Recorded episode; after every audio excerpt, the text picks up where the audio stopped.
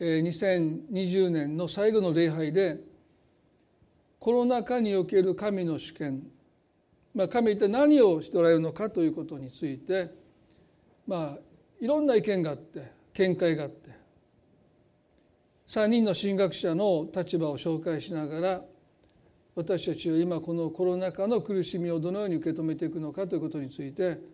まあこれは絶対こうだというわけじゃないですよね。でもある見解この教会が立つ私が立つ見解についてお話をしました。でそれは神様の新しい宮座が生まれてくる海の苦しみだということですよね。ですからこの2021年もしばらくこの海の苦しみは続きそうですよね。でそういう中で私たちはその先に神の御業を期待してただ我慢してやり過ごすんではなくて希望を持って進んでいきたいとそう思います。海の苦しみについて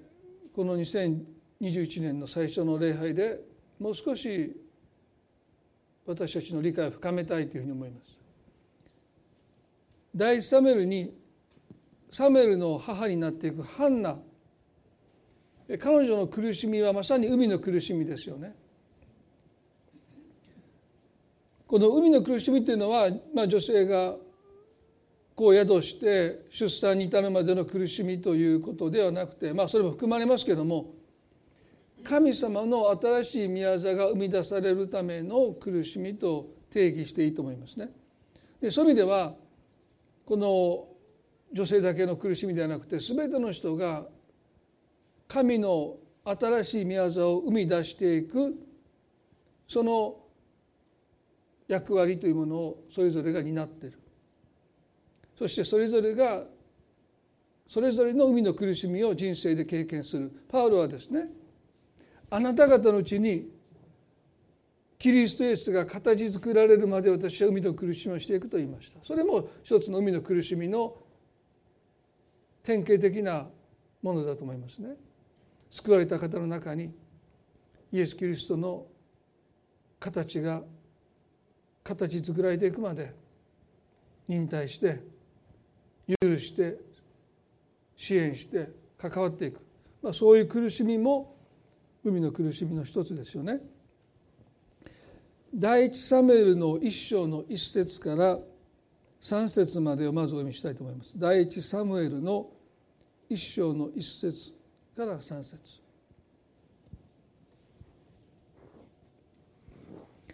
それではお読みします。エフライムの産地ラマタイムソフィムにその名をエルカナという一人の人がいたこの人はエロハムの子順次遡ってエリフの子トフの子エフライム人ツフの子であった。エルカナには二人の妻があった。一人の妻の名はハンナ。もう一人の妻の名はペニンナと言った。ペニンナには子供があったがハンナには子供がいなかった。この人は自分の町から毎年城に登って万軍の主を礼拝し生贄を捧げていた。そこにはエリの二人の息子主のさえしホフニとピネハスがいたエルカナという人には二人の妻がいたとあります聖書は男は女と結ばれて一体となるということを教えますので基本的には一夫多妻制を支持していませんね。しかし古代の社会においてまあ非常に積極的にではなくても後継者を持つためにそういうことが一つの制度としてまあ許されていたでもそれは決して神が願った夫婦の形ではないのでさまざ、まな問題がそこにあったわけですよね。まあ、聖書を読んでますとそういうことがたくさん書いてますね。でエルカナにも2人の妻があったなぜ2人に2人の妻があったのかよく分かりません。ハンナに子供がいなかったので仕方なくペニンナを迎えたのかもしれないそういう解説もあります。まあ、いずれにせよこの2人の妻があったということでそこに確執が生まれてきますそしてペニンナには子供がいたのにハンナいなかったと書いてますね。ですからますますその妻たちの確執は深まっていく。ハンナの生みの苦しみとは子を授かった後の苦しみというよりは子を授かるまでの精神的な苦しみを含んでいる。で神様はそういう苦しみを用いて新しい宮沢を彼女を通して生み出されていく。まあこのサムエル記とありますように偉大な指導者サムエルがこのハンナを通して誕生する。でもそれはただの男の子ではなかった。イスラエルという国を指導していくサムエルというその人物が誕生していくためにはただこう授かって多くの女性女性たちが経験する海の苦しみだけではサムエルという人物が世にもたらされることがなかったですね。ある特別な苦しみをハンナを通されます。でもハンナにはそんな神の計画を知る由もなかったので非常に彼女は苦しんでいくその彼女がどのように解放されていくのかということを今日ご一緒に考えたいと思うんですけどもここでこの人は自分の町から毎年城に登って万軍の主を礼拝し生贄を捧げていたとあります。イスラエルの男性は年3回まあできたらエルサレムに登っていくことが立法で決まっていました。杉越の祭りと七州の祭りと狩オの祭りに男性はですねできたらエルサレムに登っていかなきゃならない。でももし遠くて行けない場合は近くの宮に行って生贄を神に捧げることが立法によって決まっていました。ですからこのエルカナという人はエルサレムには行かなかった。近くの城に登っていってそこで神様に生贄を捧げていた、まあ、ですからある意味で立法をきっちり守っている人だったということが分かります。4節ではその日になるとエルカナは生贄を捧げ妻のペニンナ彼女のすべての息子娘たちにそれぞれの受ける分を与えた。しかしハンナには特別の受け分を与えていた。主は彼女の体を閉ざしておられたが彼がハンナを愛していたからであるとその日になるとエルカナは神に捧げ物を捧げた。でもこの捧げ物がですねどのような捧げ物かというと全焼の生贄ではなかったことは明らかですね。全焼の生贄とは在家のための生贄ですから全部を燃やさないといけない。そこに取り分なんてないんですね。全てを神に捧げないといけない。それはまさに罪の許しっていうものはですね私たちのある部分的な犠牲によって償われるんではなくて私たちの全てを要求する。それをもってしか私たちは罪が償われるということを経験できないということを教えるために持てるものの一部で許されるわけじゃない。いやあなたそのものが犠牲となっていかなければ罪というものは償われないんだということを教えるためにこの全書の生贄はですね全部煙にしなくならなかった。でもここで彼らは捧げ物を食べてる。でこれはね和解の生贄です。どちらかというと自発的に神様に捧げていく。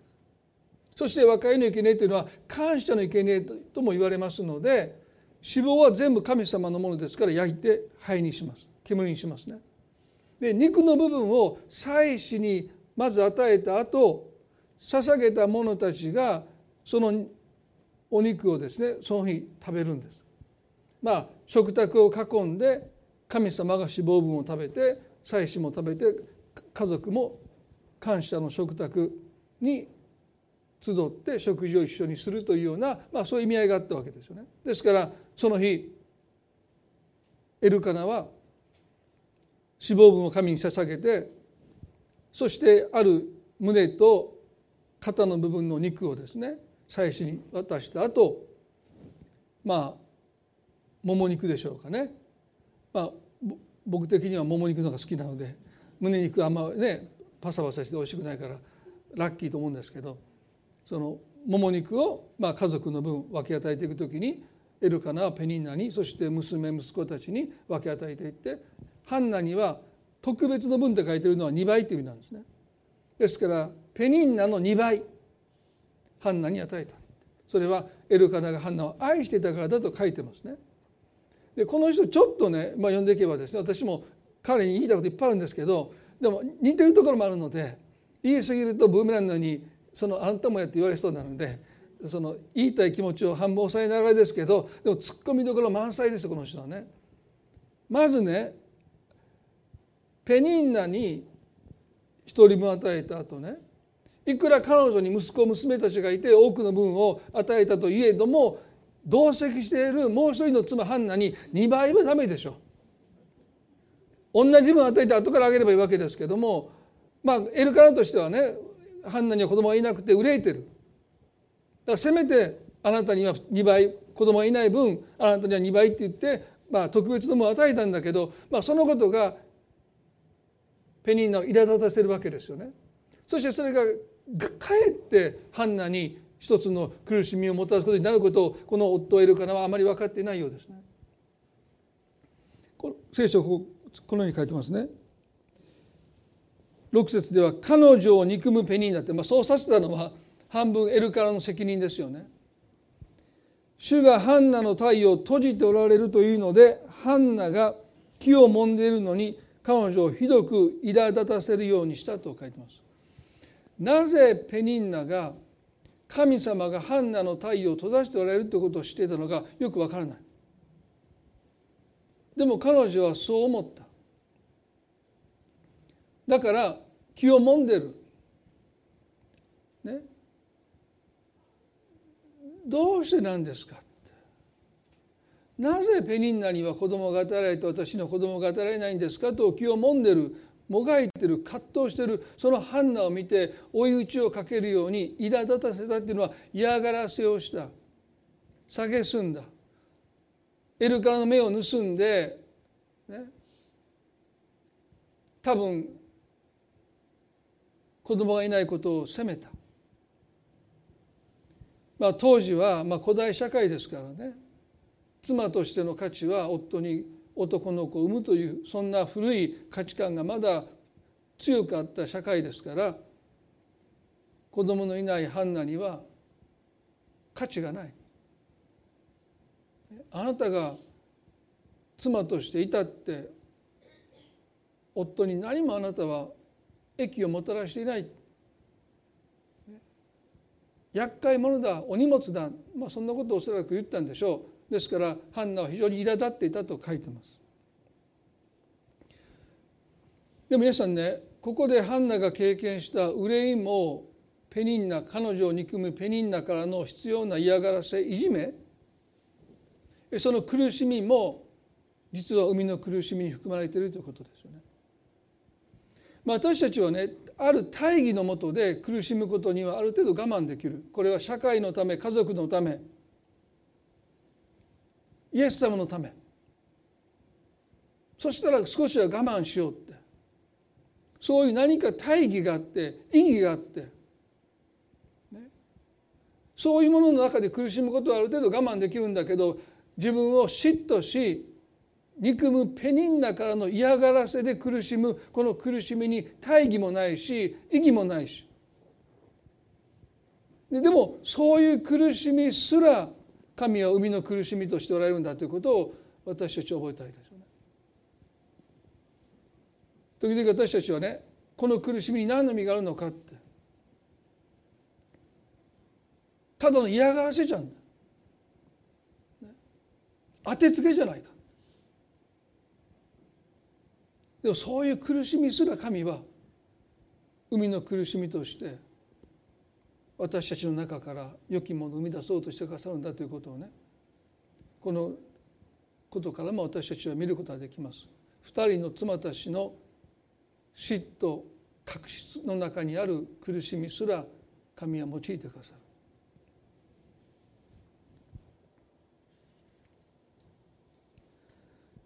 る。7節で毎年このようにして彼女が主の宮に登っていくたびにペニンナは彼女を苛立たせたそのためハンナは泣いて食事をしようとしなかった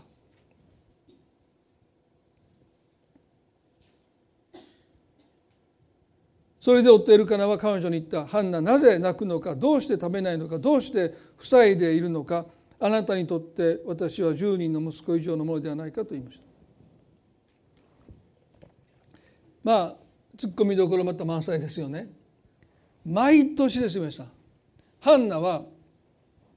城に登っていって泣いて食事をしないんです。ハンナにとってはこの日はもう憂鬱な日ですね子供がいないということを思い知らされるだけじゃないペニンナがここぞとばかりに必要な嫌がらせをし蔑み嘲笑いもう耐え難い辛い一日でした。ですからもう毎年のようにハンナはもう行く前から憂鬱でそしてもう道中も憂鬱で言葉数少なくてまあ知ら知りませんけどね。まあ多分言葉数も少なくてそして泣いて食事をしない。なんでそんなハンナを毎年エルカナは城に連れていくんですか？立法では男の人に義務がある。男の人が一人で行けばいいんですよ。エルカナが一人で行けばいいでしょ？そしてハンナは別にそんなとこまでわざわざ連れて行かれてでペニンナの必要な嫌がらせを受けていじめを受けて泣かなくていいんですよ初めてだったら私も理解できます。毎年ですよ。分かってやれよって。ね。もう私優しいからもう家にいたらって言いますよ。そんな嫌やったらねどうして皆さん外食に行ってね泣いてご飯食べない子供をですね毎年こんなのもう食べられへん嫌やって泣いてるのに毎年同じレストランに連れて行きますか？で一口も口につれないで帰るんですよ。いやもう来年は違うとこ行くわなごめんなってあんたが好きなとこに連れて行ってあげるわって普通言いますよ。でも、ね、エルカナはね毎年ハンナを連れ出してそして毎年ハンナを泣いて。食事の席で食べないんです。まあ今年はねこの規制が自粛されてあまり行き来がなかったと聞いてますけれども例えばおじいちゃんおばあちゃんの家に行ってね妻があるいは夫がね出されたものを一切口にしない。ちょっとそれは無礼です。非礼ですよね。もう帰り道喧嘩になりますよね。何やあの態度って。せっかくおせち料理作ってくれてお雑煮も作ってくれてあんなに作ってくれたのになんで一口も箸もつけないどういうことってまあなりますよね。だから神様が祝おうって言って食卓を設けてくださってね神様に捧げたものを自分たちもその一部を一緒に食べる時ですよ。晴れの日なんですよ。そんなに憂鬱な顔をして朝から晩までそして泣いて食べない、まあ、そんなハンナをですねなぜ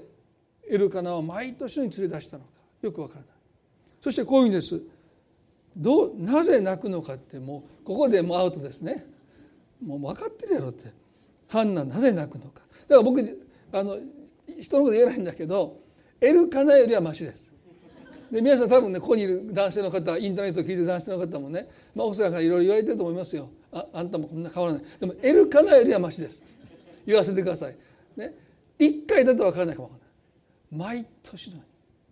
まあ一人ぐらいはエルカナにもひどい人がいるかも分かりませんけどまあエルカナよりマシでしょう。ハンナなぜ泣くのか。どうして食べないのか。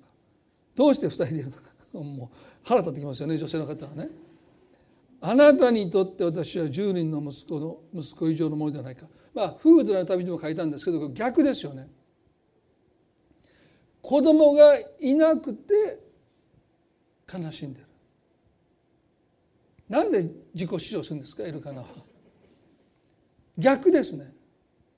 あなたがいたって悲しいわけですからね。でしょ？なんで私は10人の息子以上のもの？いや分かってあなたがいたって私は憂いてます。だからこういうべきでしょ？あなたは10人の息子以上のものではないか。あなたが10人の息子を産んでくれるよりもあなたがいてくれる方が私にとっては幸せだと言うべきところね。私は10人の息子以上のものではないか。全く慰めにもなってない。逆に苛立たせてるわけですよね。でこんな理解のない夫が与える苦しみも海の苦しみなんです。皆さんだからちょっと優しくしてあげましょうね。このこの理解のない夫のこの無神経さ。私を苛立たせると思う。その苛立ちも神様は海の苦しみに書いてくださるというですね。もうそのことは私にとって慰めです。これ読んでて本当にある意味での慰めを覚えますよね。そしてねこの無神経なエルカナでしたけど毎年のように泣いて食事をしないハンナを見てその心を理解してあげずにまあおそらく無理やり解き伏せて連れ出していく。案の定ハンナは泣いて食事をしない。でもね9節でこう書いてますね。白の白での食事が終わってハンナは立ち上がった。その時妻子エリは主の宮の柱のそばの席に座っていた。ハンナの心は傷んでいた。彼女は主に祈って激しく泣いた。ハンナは城に登っていきたくなかった。彼女にとってはもうこれ以上心傷つき心痛み憂鬱になる日はなかったからですね。だからそっとしてほしかった。家にもう一人でいたかった。そしてもしエルカナが心優しい夫であるならばもしかしたらハンナよもうあなたは来なくていいって。そんな辛い思いしてまで城に登っていかなくてもいいって今日はもう家にいなさいってそう優しく声をかけてあげることもできたかもしれない。するといくばくかハンナの苦しみは軽減されたでしょう。少なくても一日中ペニンナの嫌がらせ意地悪蔑みにさらされることはなかったですね。でも不思議なんですね。無理解でハンナの心の痛みを分からなかったエルカナです。そして彼が半ば強引にハンナを連れ出していく。そして城に連れ上っていった。そこでハンナは神と出会うんです。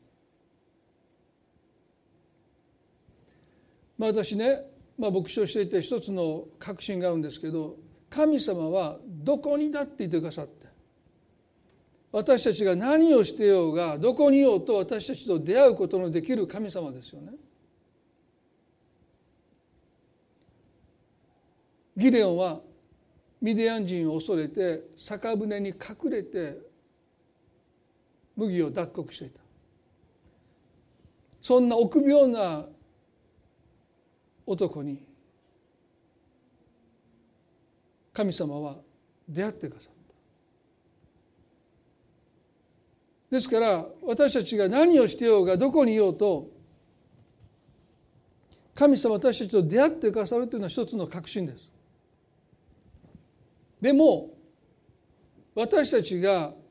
気持ちがそこに伴わなくても物理的に自らを神の前に置くときにそこに神との出会いがあるということです。そのことを私はこのハンナのこのことを通しても確信します。そして私はね二十歳の時にまあ二十歳か二十歳がその時ですねまあ教会にもういやいや行ってましたよねまあいやいやってでも無理やり連れて帰ったということはなかったんですけどまあもう物理的にもうそこに1時間半いればもう解放されると思ってまあもういやいや言ってましたね。でそのある日曜日に私は神様と出会って神様の声を聞きます。私はあなたに御子イエスを与えたではないか。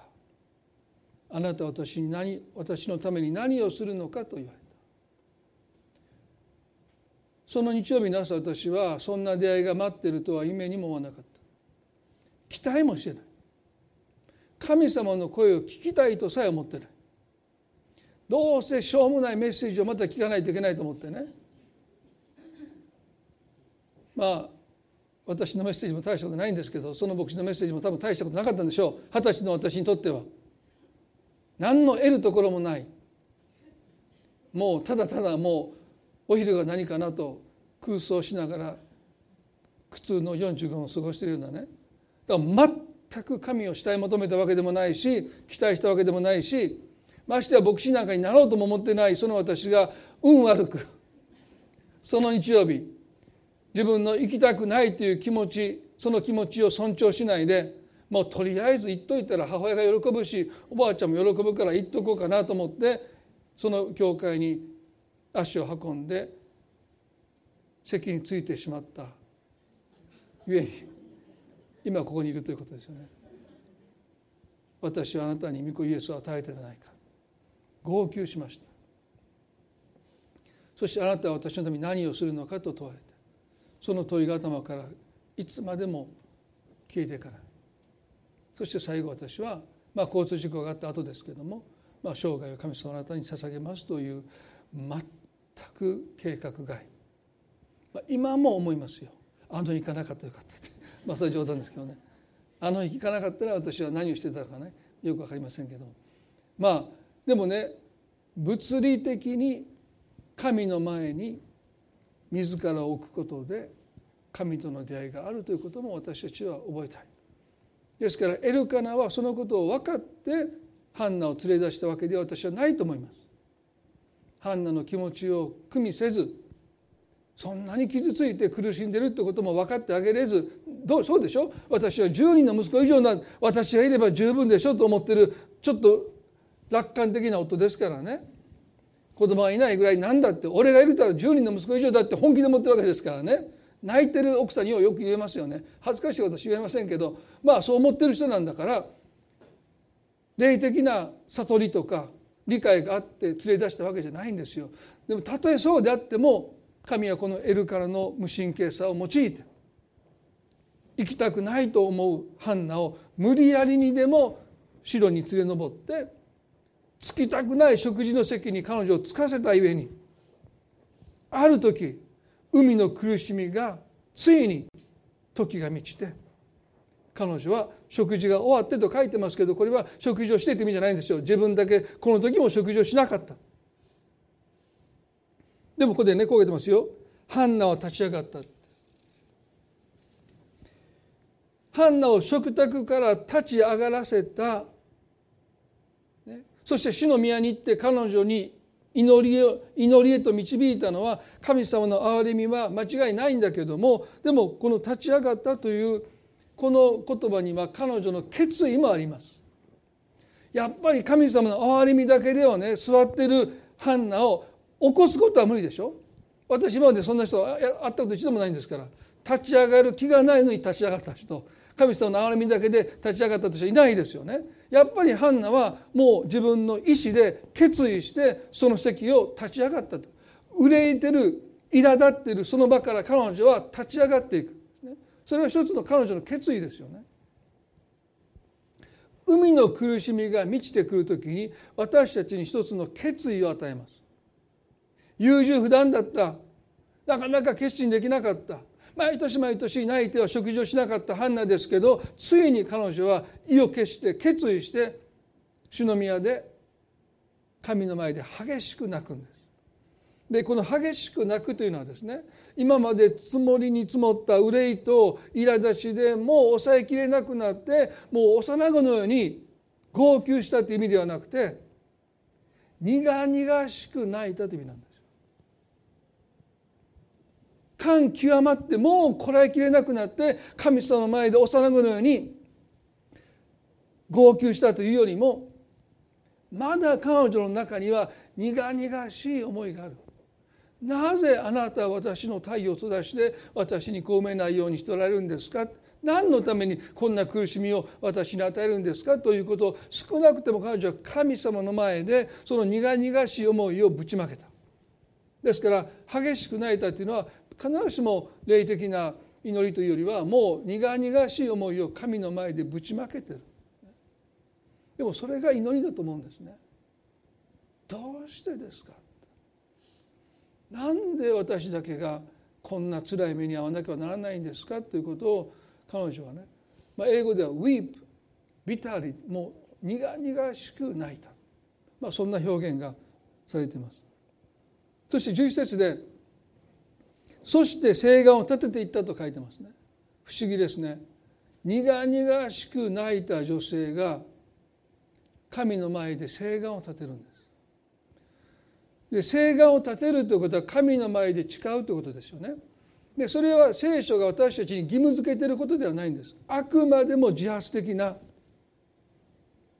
行為です。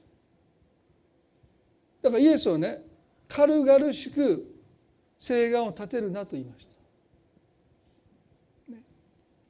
ですからしなくてもいいことをね別にしなくてもいいとおっしゃった。軽々しく誓願を立てるなあなたがその立てた誓願に縛られるからですよとおっしゃった苦々しく泣いたハンナがなぜ自らを縛っていくんでしょうこの間に何が起こったのか私はよくわからない。でも少なくても城に登っていくことが嫌でせっかく神様が用意してくださった食卓でも食事をしようとしなかったハンナがなぜか神の前で誓願を立てていく。強いられることなく自らある誓いに自らを縛っていく。皆さん愛が深まれば約束が増えてきますね。ですから愛するということは約束をしていくということですよね。あなただけを一生愛しますって。そんな約束したら窮屈じゃないかってある人は言います。でもハンナがそうしたように神への愛が深まっていくと神様への愛に自らを縛っていくことが不自由に思えなくなっていく。反対に愛することにおいて私の自由を求めるならば愛は深まってないってことですよね。私は私が望む方法であなたを愛し私が愛したい時にあなたを愛しますという愛することにおいて私の自由というものを要求するならば愛はそんなに深くないということですよ。でも愛が深まれば深まるほどあなたのために不自由になっていくことその不自由を不自由と感じなくなっていく。いやそうすることができる自由の中に生きるということが愛が与えてくれる自由なわけですからハンナはですね神様への愛が不思議とここで芽生えてきてそしてその神への愛の当然の応答として神の前で誓願を立てている。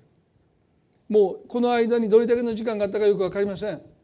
もしかしたら彼女の中にあった神への愛が憂いによって覆われていた。でもその憂いが激しく苦々しく泣くことでその憂いが全部彼女の心から取り去られた時にもともと彼女の中にあった神への愛がようやく本来の働き神の前で誓願を立てていくですね。義務でもないんですよ。あくまでも自発的なこと。ですから皆さん私たちが神を愛しているということその愛が深まっていくということはどれだけ神に対して私たちが行うことが自発的に行われているかということですね。あなたが望んであなたが決めてあなたがそれを行っていくということが信仰生活の中心になっていくならば確実に神様との愛の関係が深まっていると言えると思うんですね。でも聖書が言ってるから、ね、ずっとそうしてきたから教会がそう教えてるからそれはそうかもしれないでもやっぱり神を愛していくということは私たちが心で決めて私たちが自分からそれを行っていくということが、まあ、とっても大切ですよね。まハンナは自分から誓願を立てた。でこういうんです。万軍の主よもしあなたが発しための悩みを顧みて私を私を心に留めこのはしためを忘れず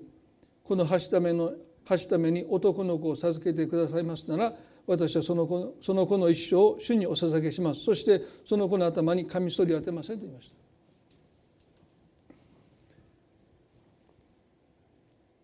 海の苦しみがハンナの中に何を生み出したのか。彼女は自分のことをはしためはしためはしためと呼んでいます。はしためとは役に立たないしもべという意味です。主人の役に立っていない。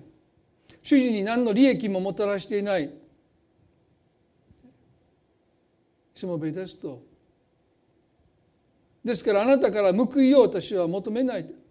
あなたのおこぼれで生きています。何の役にも立っていません。はしためってそういう意味なんです。しもべの中にはなくてはならない。いてもらわなくいてもらわなければ困ると言われるような非常に重宝がられたしもべもたくさんいたでしょう。でもはしためというのはまあお荷物ですよ基本的にはね。ほとんど役に立たない。あの5時に雇われて武道院で働いてる人たちのようなそんな人たちですよね。いてもいなくったって大して差が出ない。いやかえって1デラインの支払いが賃金の支払いが生まれたのでかえってこんな人たち雇わなければよかったって。自己憐憫に陥って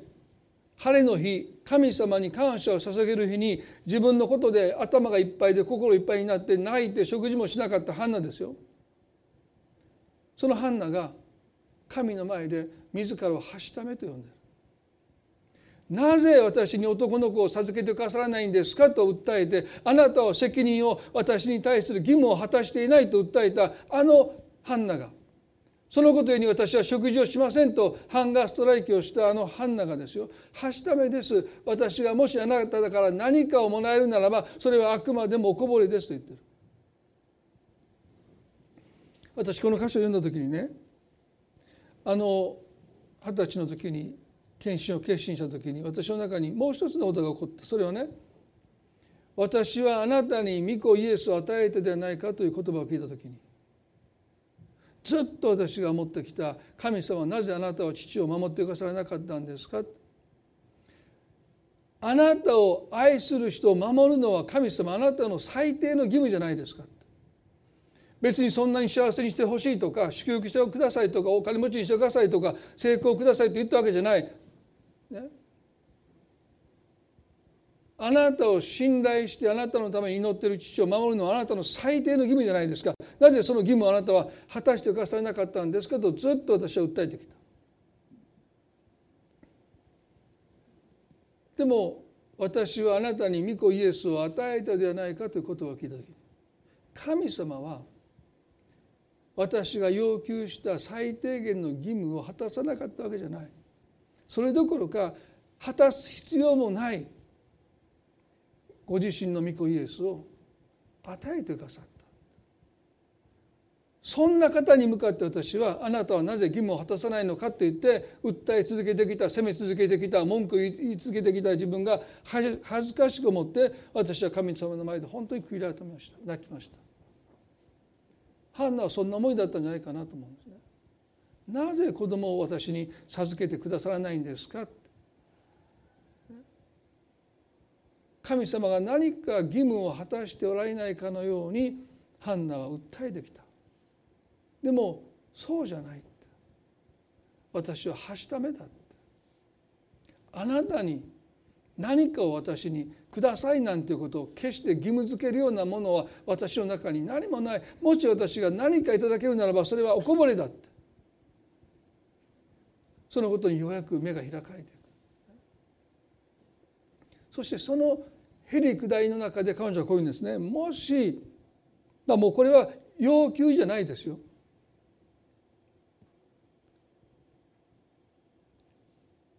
このはしためを忘れずこのはしために男の子を授けてくださいますならですからね。私はその子の一生を主にお捧げします。そしてその子の頭にカミソリを当てません。エルカナという人はレビ人でしたでレビ人は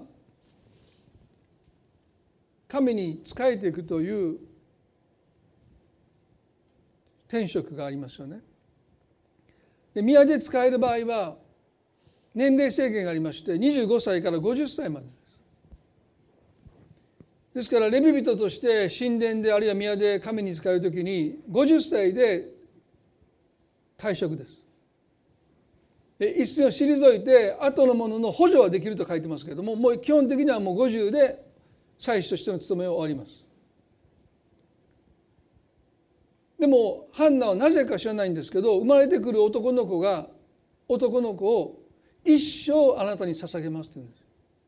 どうしてそんなことを彼女が言ったのか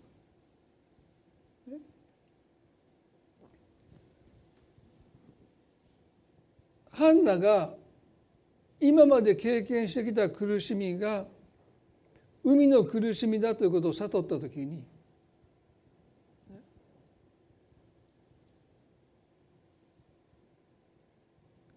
神様が私を通して生み出そうとされるものそれが男の子であった場合にこの苦しみを通して神様がその男の子を願われたということは25歳から50歳までの25年間その人を必要とするというよりももうその人の存在そのものを欲していてくださるんだ神様がそこまでして私から生まれてくるものを欲していてくださるんだということにおそらくハンナは気が付いたんでしょう。だから年齢制限のある25歳から50歳までというその奉仕じゃなくてもうこの子を一生あなたに捧げます。それはおそらく彼女が経験してきた苦しみを顧みる時にその苦しみを神も一緒に苦しんできてくださったことを思う時に神はよっぽど私から生まれてくるものをそこまでしてご自身が苦しむまでして求めておられるということを彼女はおそらく悟って一生その子をあなたに捧げますということをおそらく告白したんじゃないかな。皆さん私たちがね人生で経験する苦しみを思う時にねなぜこんな苦しみに私はあなたならないのかと思う時に裏返せばねそこまでして神はあなたを通して生まれてくるものを神が願っているということなんです。だから神はその苦しみを許されるんだということがこのハンナの悟りですよねそしてそれは間違ってなかったもし生まれてきた男の子のを一般のレビ人のように25歳になってから主の宮で使えることがもしハンナが選んでいたとするならば偉大なサムエルは誕生しなかったと思います。幼子の時にサムエルは妻子エリに預けられます。そして幼いうちにサムエルは神の声を聞くという訓練を受けるんです。それが偉大なサムエルが誕生した背景ですよね。だから25歳になってハンナがサムエルに「あなたはね主の宮で使いなさい」ってもし言ったとしたらもしかしたら私たちが知っているサムエルはそこになかった。50歳になって退職して余生を過ごしていく一人の人はいたでしょう、まあ、サムエルという名の人はいたでしょう。でも私たちが知るところのサムエルは誕生しなかったと私は思います。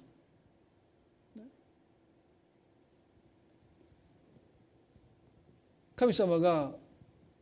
皆さん一人一人に苦しみを許されるのは特別な神の願いがあるということを私たちは知っておくべきじゃないかな。あなたの苦しみを通してしか生まれてこないものがあった。そのことを神様が本当にそこまでしてでもそれを求めていてくださるんだということをですね。私たちは覚えたいと思いますよね。いやもうそんなこといいです。それよりも苦しみを私から遠ざけてくださいともうそう願うのが私たちの本音ですけども。でもこのハンナのことを私たちは心に少し留めておきたいと思いますね。そして最後に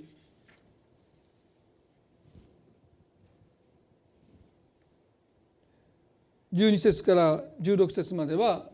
祈っているハンナを見てエリは妻子エリはお酒に酔っていると勘違いしてハンナを責める箇所はもう少し割愛しますね。10 7節から19まで読んで終わりたいと思いますけれどもエリアは答えていった。安心してきなさい。イスラエルの神があなたの願い願ったその願いを叶えてくださるように。彼女ははしためがあなたのご好意に預かることができますようにと言った。それからこの女は帰って食事をした。彼女の顔はもはや以前のような以前のようではなかった。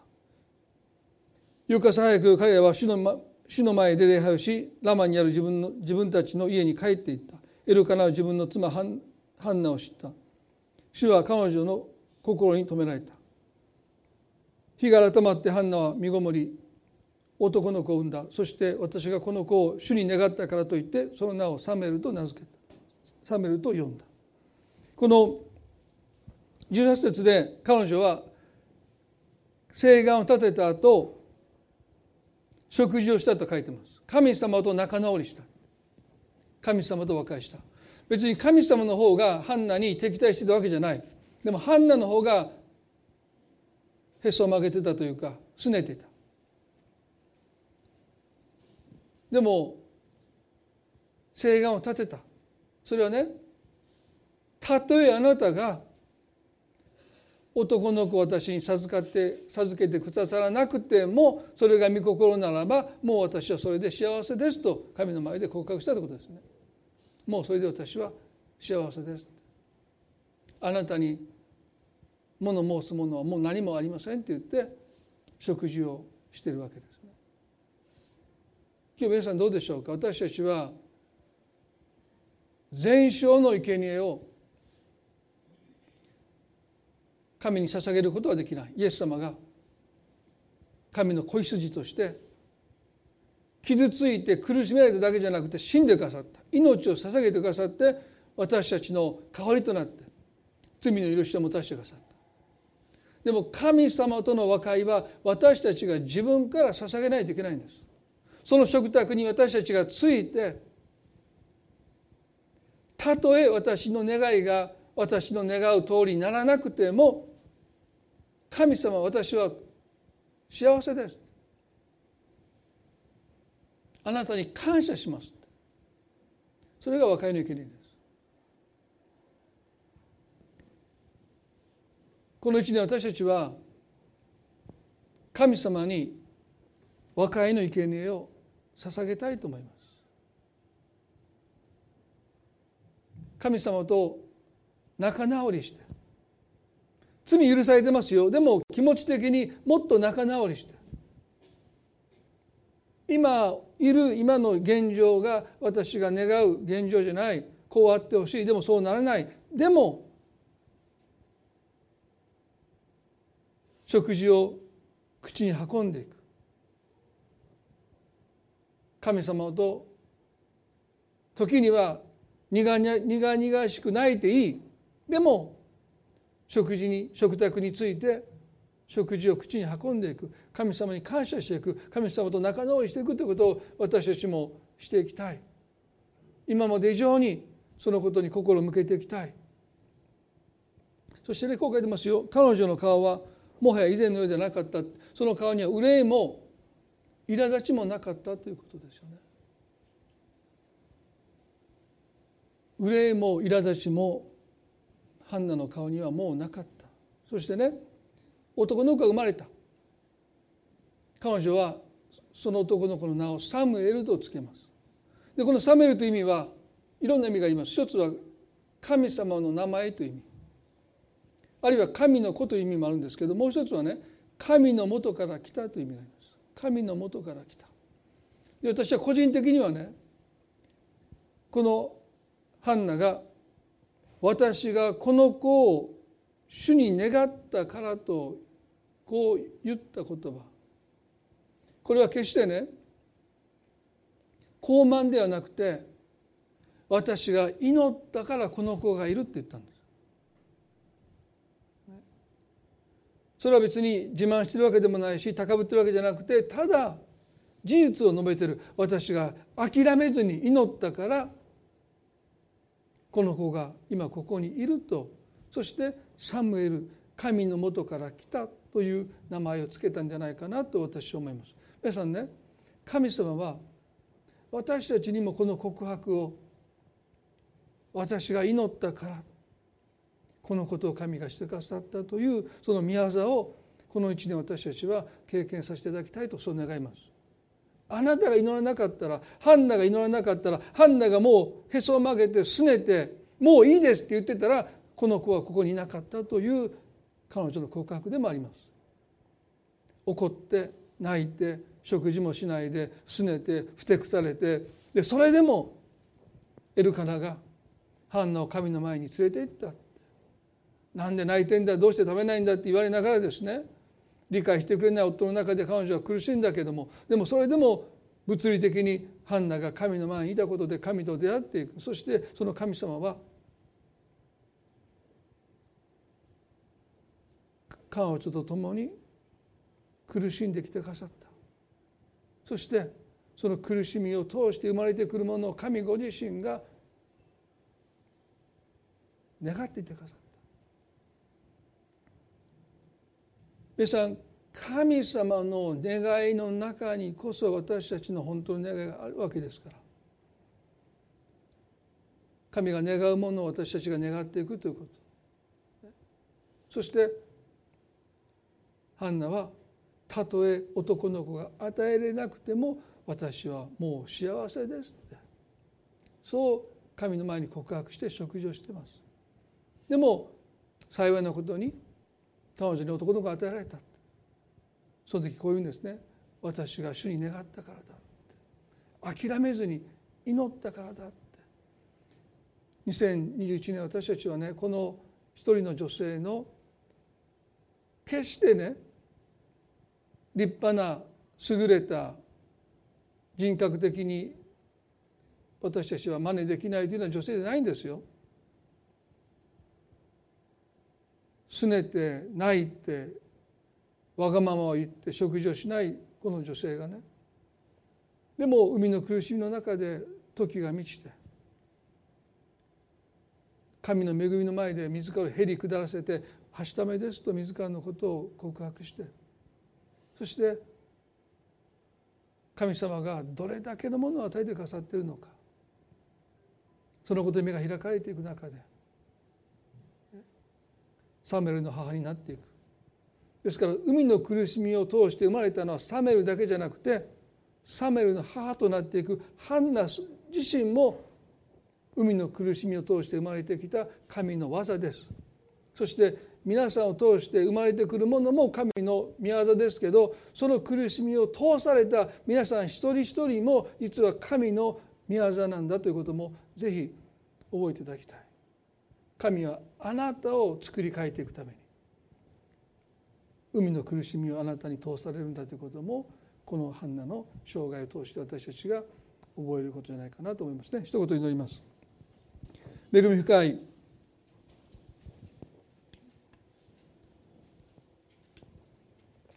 私たちの天の父な神様2021年がどのような一年になるか私たちには見当がつきません。でも神様あなたは私たちと共にうめいててくださって。この苦しみはこの苦しみでなければ生み出せない神の技を生み出していきます。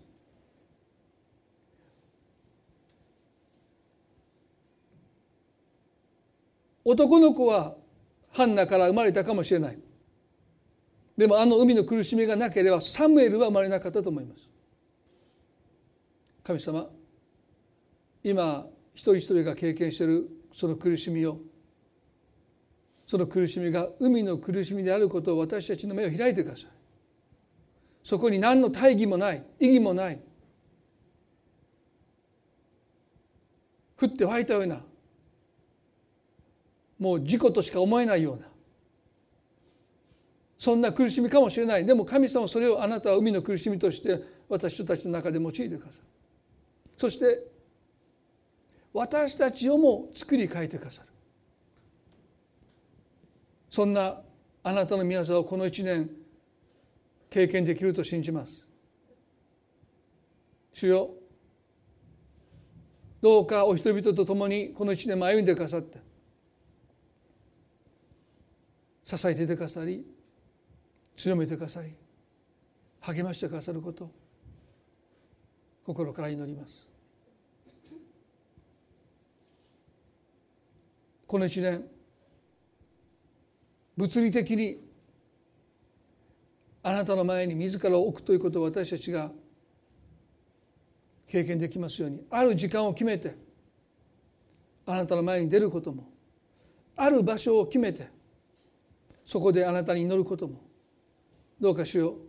たとえ私たちの心が伴わなくてもあなたは私たちと必ず出会ってくださると信じます。それが私たちの人生を導いていきます。人生を変えていきます。そんなことを私たちはあなたに期待しながらこの一年歩むことができますように主よ私たちを導いてください。感謝を持って私たちの愛する主イエスキリストの皆によってこの祈りを見舞いにお捧げいたします。それではご一緒に神様に賛美を捧げたいと思います。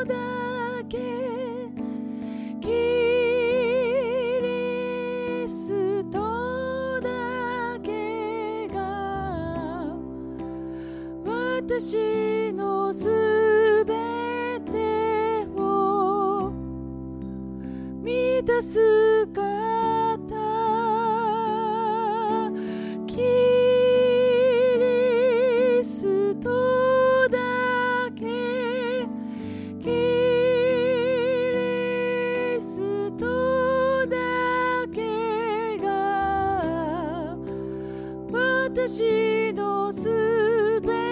てを満たす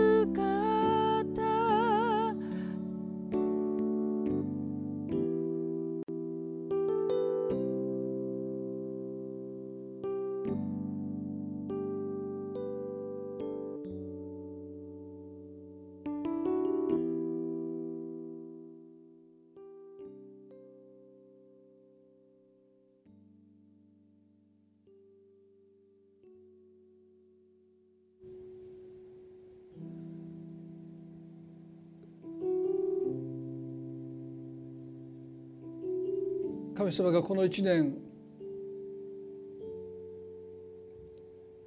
私たちを守り導き祝福してくださることを信じます。今イエスの皆によって祝福を祈ります。どうかこの場におられるお一人一人そのご家族一人一人の上にまた今日この場に集うことのできなかった一人一人の上に神様の豊かな祝福がこの一年ありますように感謝を持って愛する私たちの主イエスキリストの皆によってお祈りいたします。アーメンアメンそれでは今朝これで礼拝りたいと思います。